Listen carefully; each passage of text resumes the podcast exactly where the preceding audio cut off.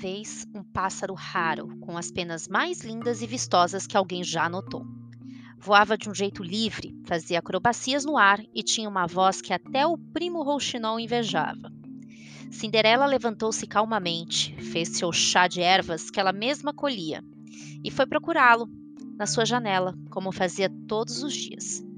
Mas, naquela manhã, o pássaro azul não apareceu e nem deixou substituto para o dueto. Viveu seus dias dentro de uma gaiola, dourada e especialmente feita para ser sua morada. Uma senhora riquíssima do vilarejo havia cobiçado o pássaro por muitos e muitos anos. Ela mandou capturá-lo para ornamentar a sua sala de estar. Mas a gaiola era uma verdadeira obra de arte, feita no estilo barroco, com pontos de diamante minuciosamente colocados à mão. Fez um belo par com um abajur de pernas longas que ficava ali, logo ao lado do sofá de cetim perolado.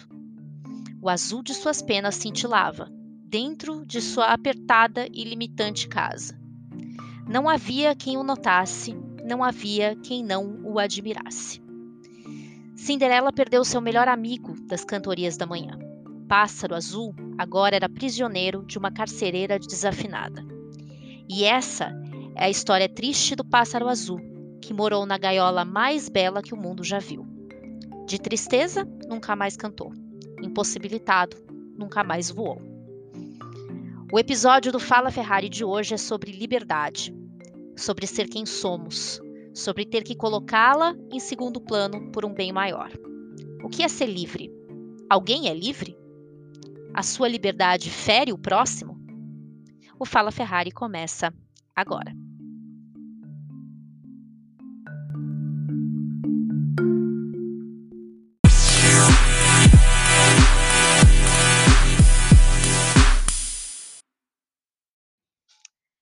Hello, guys! Estamos começando mais um Fala Ferrari, agora para valer. E vamos falar um pouquinho de cultura pop, né? Esse é aquele momentinho que a gente dá uma relembrada nos velhos tempos de pop talk. É, trago satisfações antes de mais nada, porque esse EP deveria ter sido gravado antes, mas eu fiquei doentinha na semana passada. É, mas tudo bem, não foi nada, foi só uma intoxicação alimentar. Eu tô 100% hoje. E aí eu aproveitei para também descansar um pouquinho a mente, fazer um detox. É, mas tá tudo bem, tá? É, tive alguns problemas de internet também neste meio tempo, mas eu acho que agora vai, hein? Tô, tô confiante que agora eu consigo gravar isso aqui e colocar o mais rápido possível. E se você veio neste podcast se você deu play neste podcast você não quer saber sobre o Gustavo Lima, olha, você veio no lugar certo, porque eu vou boicotar essa publicidade toda. Já tem muita gente falando sobre esse papo aí de Gustavo Lima, traiu, não traiu, separou, não separou, não quero saber. não tenho o mínimo interesse na vida dele, então vamos prosseguir com algumas notinhas sobre cultura pop. É, quem vem aí essa é de verdade. Vem aí Ariana Grande. A gata anunciou no Instagram o novo álbum intitulado Positions, que é o sucessor do Thank You Next. Sim, então dia 30 de outubro teremos é, novo material da Ariana Grande, filhinha de Mariah Carey, não é mesmo? É, confesso que o Thank You Next, que é o anterior dela, né, o último lançado até então, até este momento, é um dos meus favoritos. É, gosto ainda um pouquinho mais do Dangerous Woman, mas eu gosto como ela passeou pelo R&B, como ela brincou de trap music também. Então, a expectativa está super alta para o novo trabalho de Ariana Grande. E quem me trollou nesta manhã hum, foi Madonna. Ela postou ali uma foto no Instagram toda linda, de cabelo rosa, cotton candy, mas é, colocou lá o negócio de mixtape, semana que vem tem mixtape, eu já fiquei animadinha. Só que eu esqueci de ver que ela tinha colocado uma hashtag joking. Ou seja, era brincadeira da, dela, ela estava tirando com a nossa cara, não vai ter música nova, mas é, mesmo assim, eu acho muito bom vê-la com esse novo visual, meio que exorcizando a, a Madame Portuguesa X, que ela era um pouco deprê, E eu confesso que eu não gostava tanto assim desta Madame, não, viu? O Madame X é, foi um dos trabalhos que eu menos curti da Madonna. Acho que ela escolheu muito mal o single de abertura. Medellín é uma das coisas que eu mais detesto na carreira dela. Infelizmente, porque eu tenho um M tatuado no meu braço, não é? E eu ainda assim tatuaria esta mulher inteira, se fosse possível, porque ela ainda é a rainha do pop e ela ainda pode errar aí de vez em quando. Então eu considero o Madame X um escorregãozinho aí nessa carreira, que é quase perfeita, né? e ó, quem vai abalar as estruturas é o suposto retorno de Adele. Isso porque ela vai aparecer como apresentadora, é bom frisar, apresentadora do Saturday Night Live. Ela não é a atração musical. Existe outra atração musical escalada, mas mesmo que não role música nenhuma no programa, tá rolando uma desconfiança, porque ela estava bastante reclusa durante muito tempo e ela não costuma aparecer por nada. Então já rolou um certo pânico na indústria fonográfica. Bruno Mars é um desses que pegou, entendeu? Falou, ó, é melhor adiar isso aqui, porque ele tinha um trabalho aí para ser lançado em breve e adiou por conta dessa possibilidade da Adele aparecer com mais um lançamento bombástico. Afinal de contas, ela vai sempre muito bem é, nos charts nas é, semanas de estreia. Então, Bruno Mars achou melhor prevenir do que remediar. E Adele, que é a nova paniquete do pedaço, né? Sempre foi linda, sempre. Ela sempre foi maravilhosa, mas agora ela está numa fase garota business. E eu acho que é isso. É, a gente só quer ela de volta e os álbuns são sempre muito bons, as letras são sempre muito boas. Não, não vamos nos esquecer que ela também está solteirinha, não é? Pois é, então tem muita novidade aí na vida da Adele e vamos ter que esperar para ver se vem aí ou não vem aí. Hum. E o tema central deste programa de hoje é liberdade. E não por acaso eu escolhi abordar esse tema no momento em que estamos reclusos. Sim, nós estamos todos, cada um na sua casa. A maioria, quem pode, está trabalhando também de casa. É, mas nem todo mundo tem essa sorte. Tem gente que precisa sair, tem gente que está na linha de frente. É, nem todo mundo está numa gaiola linda e espaçosa como a do pássaro azul, não é mesmo? É, nem todo mundo tem acesso a uma cama quentinha, ao afago da família. Então eu acho bom que a gente tire um momento aí para reconhecer esses privilégios, porque embora o seu Instagram e o meu Instagram digam que isto acabou, uhum, a pandemia não acabou não. Ainda tem muita gente sofrendo com o Covid-19, ainda tem gente perdendo familiares, adoecendo, sem acesso ao saneamento básico e um atendimento de saúde adequado. Então, ainda não é momento de festejar, ainda precisamos ter muita cautela com tudo que está acontecendo. E nesses momentos de ficar mais em casa, é, além do autoconhecimento, é, vocês sabem, eu já comentei na, no episódio anterior que eu faço terapia é, religiosamente todas as semanas. Tem sido um momento muito proveitoso para mim nesse lado. Eu, eu, tenho, eu tenho conseguido me analisar com menos, como eu posso dizer, eu sou um pouco cruel na minha cabeça. Então eu tenho sido um pouco mais gentil comigo durante este processo. E o que mais que dá para fazer? né? O que você tem feito aí nos seus momentos de quietude? Eu tenho visto muita TV nesse período e sempre foi uma atividade favorita, então não está sendo tão ruim assim não, viu?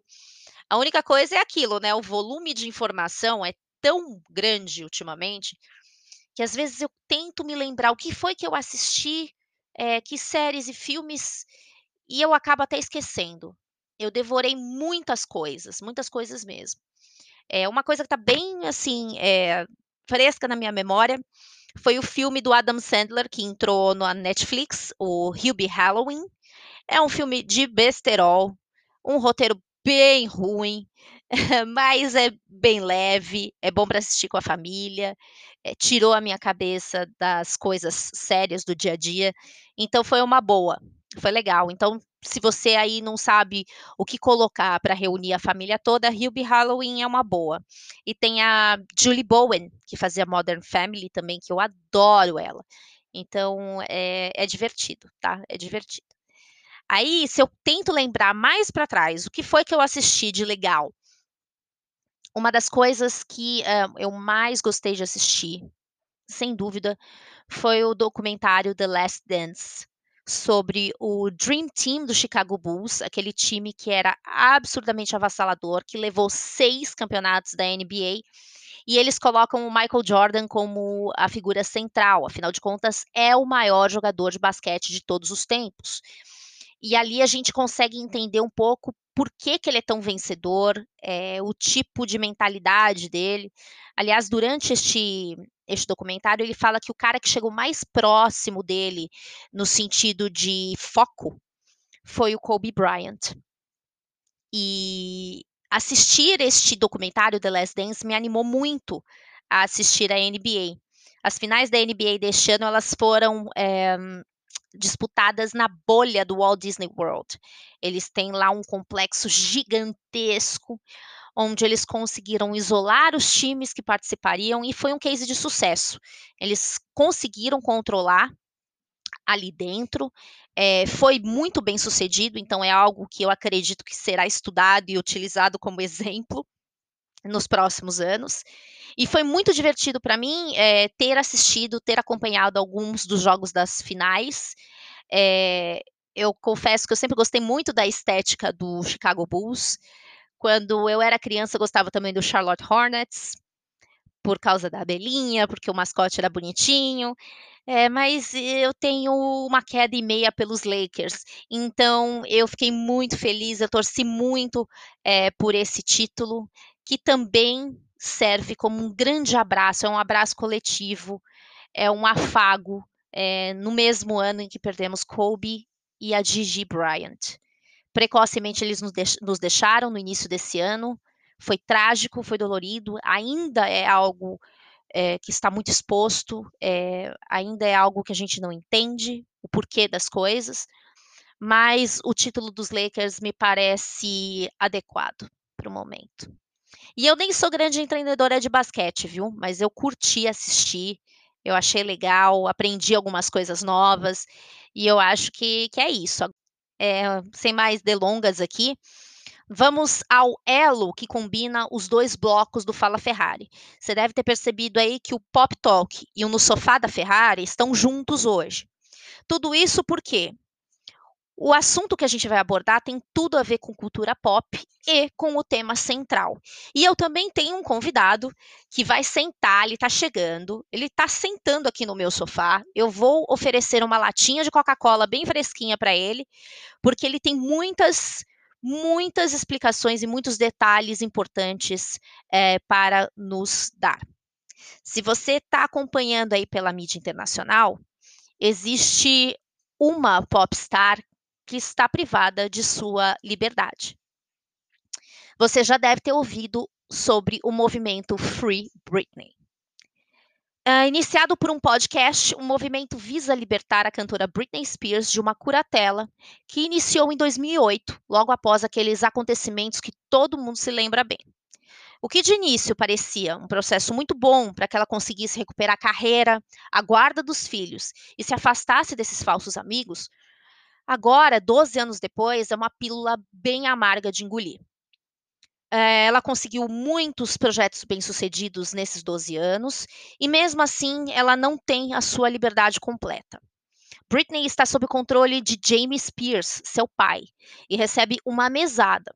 Imagina só você não poder casar e nem engravidar sem ter o aval da justiça. Bom, essa foi um, só um resumo bem básico do que acontece com a Britney. Por quê? Porque meu amigo Danilo Cipriano vai explicar melhor este embrólio para vocês. É, o Danilo e eu trabalhamos juntos no finado ex-Britney, somos amigos de Orkut, e agora temos um grupo de WhatsApp que é simplesmente tudo.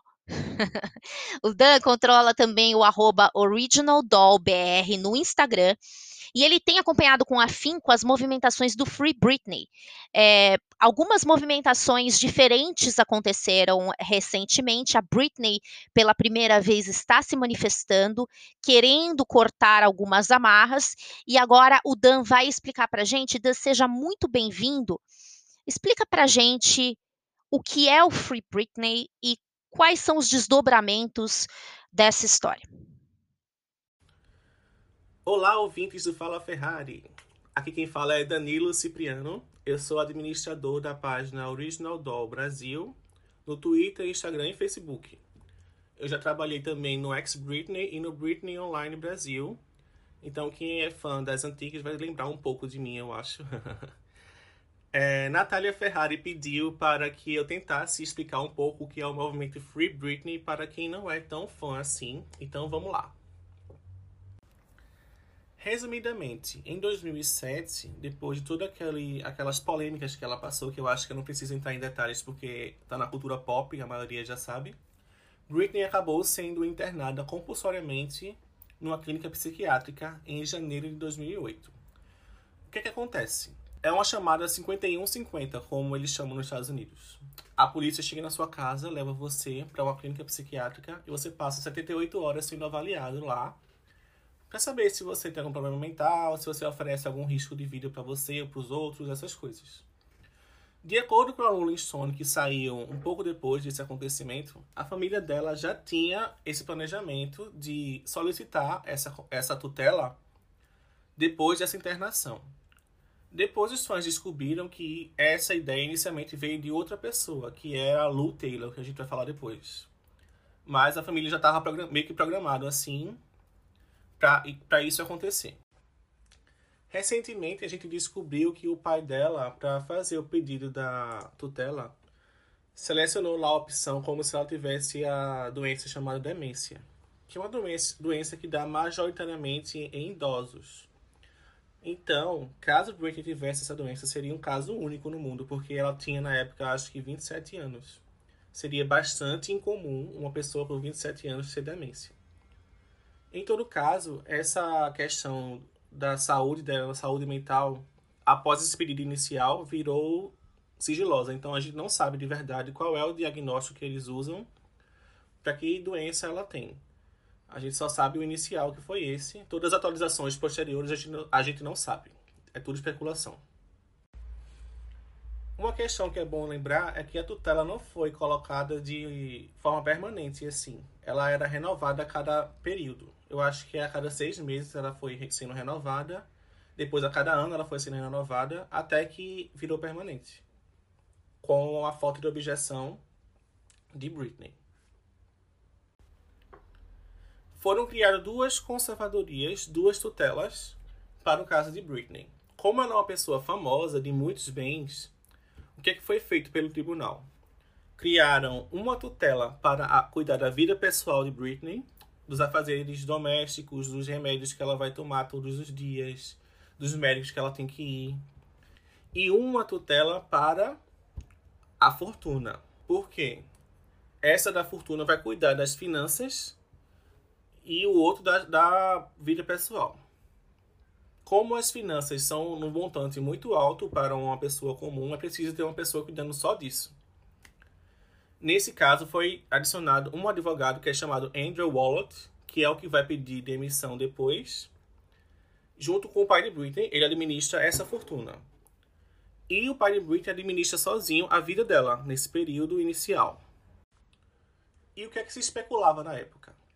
O que os tabloides diziam é que Britney aceitou entrar nessa situação, nessa conservadoria, nessa tutela, seja lá a tradução que vocês queiram usar, porque, como ela havia perdido a guarda dos filhos em 2007 para Kevin Federline, é, foi dito para ela que se ela entrasse nessa situação, eles teriam um, uma segurança jurídica para assinar contratos, para turnê, para CD. E o primordial, ela poderia conseguir de volta o equivalente à guarda dos filhos, não a guarda em si.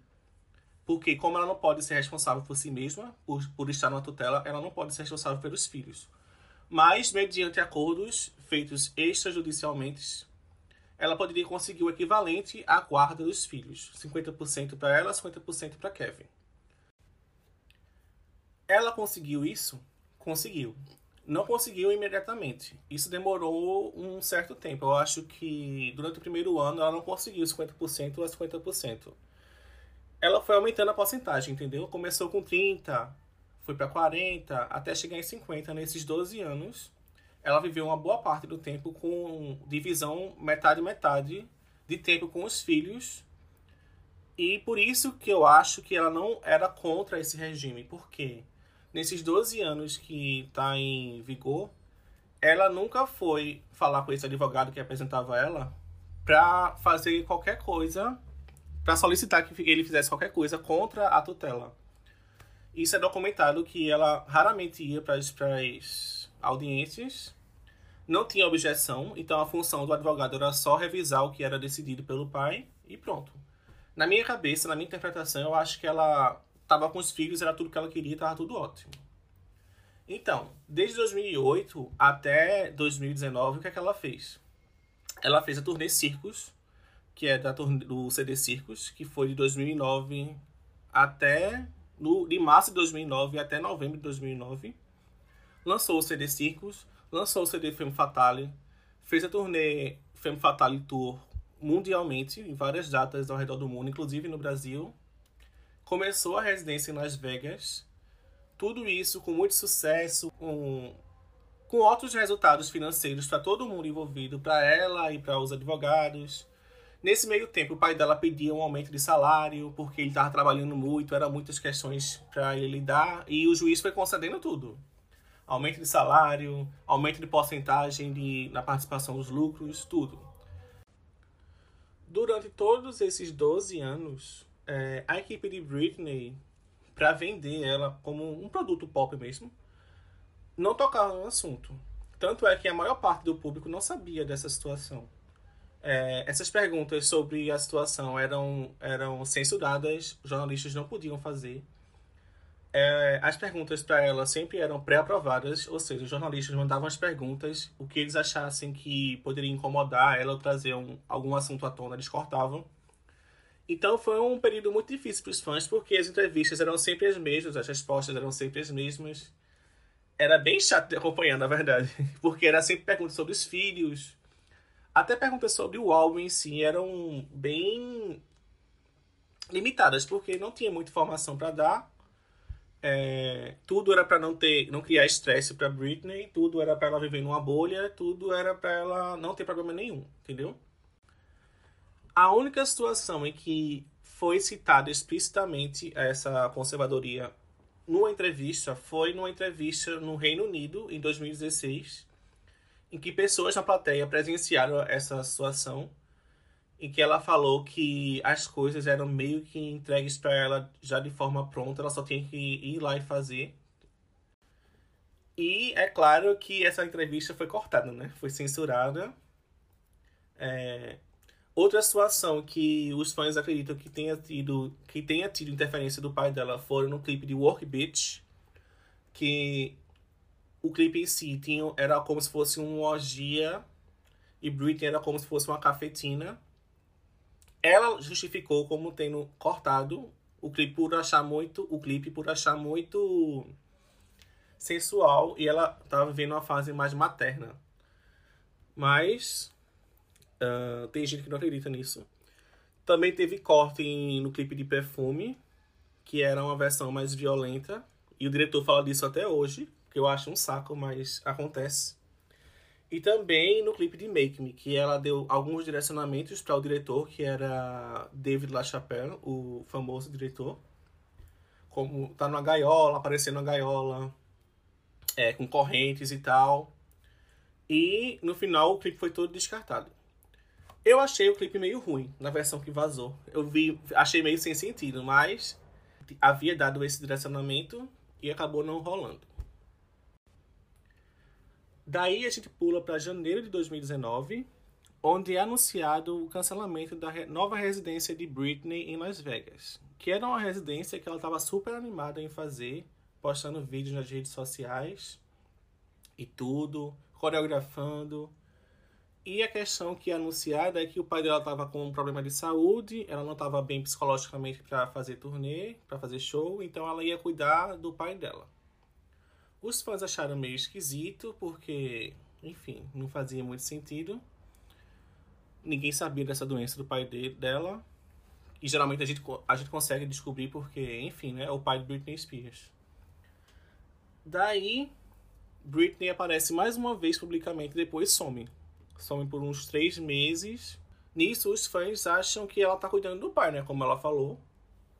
Some por três meses porque tá com o pai. Já em março de 2019, um advogado da tutela, um advogado de longa data, que estava lá desde o começo, pede para se aposentar e diz que caso isso não seja aceito pelo juiz, isso pode acarretar em vários problemas para Britney. Então ele é aposentado e algumas semanas depois, num podcast que existia pra enaltecer o Instagram de Britney, que era. Ela postava vídeos dançando, coisas aleatórias. As meninas desse podcast receberam uma mensagem na caixa de, de correios de, uma, de um cara que se dizia advogado, que trabalhava na tutela de Britney, dizendo que ela não estava cuidando do pai, dizendo que ela estava internada, que ela não queria ir para essa internação, mas ela foi por pressão, internada numa clínica para reabilitação. Depois que essa informação vazou, é, vários jornalistas começaram a replicar a notícia e foi aí que os fãs começaram a subir a hashtag, né? Free Britney, Free Britney, Free Britney. Acabou que era verdade mesmo, ela estava numa clínica de reabilitação. Fizeram ela postar um vídeo dizendo que estava tudo bem, que ela estava só descansando, que é, de acordo com o comunicado oficial, os remédios que ela tomava não estavam funcionando. O que é normal com pessoas que tomam esse tipo de remédio. É, o corpo se acostuma com a medicação e tem que trocar ocasionalmente. Só que, como eles nunca falavam no assunto, para o público em geral isso era muito esquisito. Então foi isso. Disseram, disseram que ela estava com troca de medicamentos, que é muito difícil achar uma nova dosagem, que estavam testando vários medicamentos ao mesmo tempo para ver qual deles funcionava melhor no corpo dela e coisas do tipo. Depois disso, ela foi liberada da clínica, porque era uma clínica de reabilitação, não era uma clínica psiquiátrica. Ela poderia sair caso quisesse. Então ela saiu, foi fotografada numa situação bem esquisita, descabelada, uh, descalça, foi para um tribunal descalça. E foi aí que começou a especulação do Free Britney. Começou as matérias sobre a situação dela, tudo isso que eu falei antes, porque o grande público não estava por dentro. Aí começaram a se informar sobre o assunto e sempre com a hashtag Free Britney, Free Britney, libertem a Britney, porque ela vive nesse regime, isso é abusivo e tal. O pai de Britney teve uma briga com um dos filhos de Britney e levantou ele assim de forma agressiva. E isso foi o que ocasionou ela a afastar o pai de vez a querer que ele vá embora da, da tutela, a querer que, que ele não tenha mais relação com nada disso. Foi a partir disso que ela perdeu o que tinha conquistado da guarda dos filhos, do acordo que eu comentei, e foi aí que ela começou a trabalhar mais efetivamente para a saída do pai da, da tutela. O Free Britney quer que Britney seja liberta do. seja saia da conservadoria. Mas a própria Britney não está pedindo isso no tribunal, tá? O que ela está pedindo é que o pai dela não seja a única pessoa responsável por ela. Nessa situação, quem entrou? Entrou uma mulher chamada Jodie Montgomery, que é uma pessoa treinada para tutelas. É, existe esse, essa profissão lá, então ela se formou nessa, nesse quesito e ela é uma pessoa capacitada para cuidar de pessoas tuteladas. Essa Jodie aparentemente está sendo bem mais legal do que o pai de Britney. Por quê? Britney e o pai não têm um histórico muito bom de relacionamento. Ele é um ex-alcoólatra, uh, deve ter muitos traumas de infância aí relacionados, deve ter traumas também uh, de relacionamento, porque ele, por ser o pai, deve se achar no direito de fazer coisas que uma pessoa no, é, normal não faria. Então a relação de Britney com essa Jodie está muito melhor. Então, o que, é que a Britney quer em 2020? Ela quer que o pai dela saia da tutela da vida pessoal, que deixe a Jodie Montgomery como a, tu, a tutora principal da sua vida, porque elas trabalham melhor juntas. Porque, pelo menos por enquanto, ela disse que não quer trabalhar, não quer fazer novos projetos, então ela precisa de mudanças substanciais na vida dela, porque com as regras que o pai dela tinha, não estava dando para viver. Não estava dando para fazer tudo o que ela queria de uma forma confortável. Fora que, com o pai dela como tutor, como é que ela ia ter os filhos de volta? É, o Kevin Federline, quando recebeu o filho depois dessa briga, disse que nunca mais ia deixar ela se aproximar se o pai dela tivesse junto. Tanto é que ele resignou do papel e deixou só a Jodie. Resignou de forma voluntária. Seria um absurdo ela perder a guarda dos filhos por causa do pai, né? Então, ela quer que ele saia da vida pessoal e na vida, uh, na questão da fortuna, ela quer que uma empresa especializada em finanças administre o seu espólio, o seu, as suas finanças, a sua fortuna. Junto com o pai. O pai pode supervisionar, vai ser um co-tutor. Um dos tutores vai ser a empresa, o co-tutor seria o pai, com o trabalho da Jodie na vida pessoal. Seriam essas três, seriam essas três instituições, vamos dizer assim, para cuidar melhor da vida de Britney. Ela não quer o pai, ela não pediu ainda, pelo menos, que o pai saia totalmente da sua vida nessa questão. Ela quer só uma participação de outras pessoas. É nisso que mora a confusão do movimento para mim, sim, em alguns momentos, porque muitos fãs acham que vai ser numa audiência, assim, vai ter uma audiência e pronto, Britney está livre do pai. Britney não está mais na tutela, Britney está livre. Não é assim que funciona. É, não é nem isso que ela pediu, na verdade, né? Inclusive, a gente descobriu esse ano que a conservadoria, a tutela, é descrita como voluntária, ou seja, ela aceita a situação. Ela nunca pediu para acabar. Então, levanta algumas questões aí, né? A gente não sabe a, a versão dela, como você já comentou no primeiro episódio do podcast que eu ouvi. A gente não tem a versão da Britney sobre a situação. Então, fica meio complicado para os fãs de fora fazerem qualquer julgamento uh, sobre ser desnecessário, sobre ser abusivo e tal. Quem sabe disso é a própria Britney. Eu acho e espero que no futuro ela possa comentar sobre o assunto.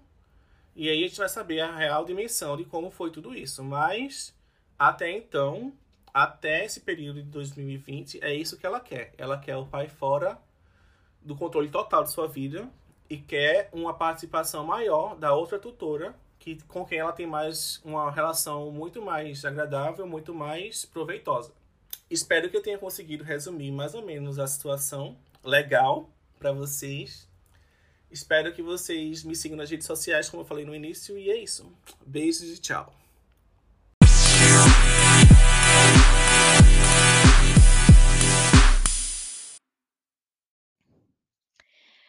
E olha só, já voltamos do break. É, queria agradecer mais uma vez o Danilo Cipriano pela explicação super detalhada sobre o Free Britney. É, ele entende mesmo do assunto, ele está ali 24 horas acompanhando, e é uma situação em que uma grande artista está privada da sua liberdade completa. E a gente tem aquela ideia de que, ai, se eu fosse rico, se eu fosse uma grande estrela, eu teria tudo e enfim, no caso dela, as coisas não são bem assim. E a gente espera que a Britney tenha a sua independência financeira e pessoal de volta o mais rápido possível. Mais uma vez, vocês acham o Danilo Cipriano no arroba originaldollbr lá no Instagram, tá beleza? E eu vou fazer agora mais um break. Esse é muito rapidinho, porque eu já vou voltar para a gente encerrar o nosso tema do Fala Ferrari de hoje. Fica aí. Muito bem, chegamos ao último bloco do Fala Ferrari de hoje. Ainda tenho um pouquinho para falar sobre liberdade, mas antes eu te peço para você me seguir no arroba Ferrari Natália com TH lá no Instagram. O Instagram é a rede em voga no momento, é o que todas as empresas olham, é o que todas as pessoas gostam mais, não é mesmo? Então, é, eu peço, por favor, para que vocês me sigam lá, assim, logo a gente consegue mandar arrastar para cima. Isso aí vai facilitar muito a minha vida e a de vocês também, principalmente para compartilhar as playlists e para também uh, deixar o caminho direto para o podcast, tá? E por aqui, eu vou falar a verdade para vocês. Eu não tenho muito o que fazer, não. Eu acordo, eu trabalho muito, eu assisto umas coisinhas e durmo para começar tudo de novo. E me faz uma falta danada ir para academia pela manhã, ter aquele estilo de vida mais saudável que eu estava levando. Eu estava muito bem, eu estava num lugar muito bom fisicamente e mentalmente. Mas a Covid-19 mandou parar tudo e eu ainda não tive coragem de retornar, mesmo com todas as precauções, eu ainda não me sinto à vontade de voltar. E é, tem quem ache que tá tudo normal, né? Mas para mim não é muito bem assim, não, porque eu moro com outras três pessoas da família e me apavora a possibilidade de ser a paciente zero. Eu nunca me perdoaria se pegasse por puro egoísmo espalhasse aqui dentro. Então, eu estou abrindo mão de alguns pontinhos da minha liberdade individual pelo bem de todos. Eu escolhi. E o poder de escolha tem tudo a ver com liberdade. Mas outra coisa tem ficado evidente por esses dias: a tal da liberdade de expressão, que é comumente confundida com grosseria, propagação de ódio, intolerância, quando a sua, entre aspas, opinião fere alguém, não é opinião. É maldade, gratuita. Ah, mas nós vivemos numa democracia, horas. Pois é, por incrível que pareça, vivemos numa democracia, aonde aos berros bíblicos a corrupção enfia notas de dinheiro nas nádegas e nega a medicina. Xenofobia também não tem nada a ver com liberdade e nem aquele racismo de todo dia proferido, viu? Isso é falta de respeito, falta de caráter. Não é liberdade. Liberdade é outra coisa, gente. Liberdade é o sol das 10 batendo no rosto. É o cheiro de café quentinho vindo da cozinha com aquele bolinho que a vovó faz. É poder dar uma voltinha num parque, olhar vitrines do shopping, sem hora para voltar para casa. Liberdade é, acima de tudo, fazer o que você mais gosta, desde que isso não vá causar sofrimento a alguém. É entender que a sua liberdade não pode limitar a de outrem. Nem é mais importante do que uma pausa altruísta para proteger quem você ama. A máscara é liberdade. Liberdade porque você não é um pássaro azul cintilante que foi raptado. Mas você é um ser humano que sabe fazer escolhas baseadas na racionalidade e na empatia. E eu fiquei pensando todo esse tempo o que é a liberdade para mim. Porque nós temos conceitos muito diferentes. E para mim, a minha ideia de liberdade é muito simples. Era aquele cinema, ok, ok, não tão simples assim, que eu podia reclinar a cadeira, comendo pipoca, tomando uma coquinha gelada. Era poder pegar o Uber no meio de uma tarde e pedir para me deixar no começo da rua Oscar Freire, onde eu podia descer a pé até o final. Liberdade é a sensação de entrar no Allianz Parque vestida de palmeiras dos pés à cabeça, gritar e analisar o jogo com a minha mãe.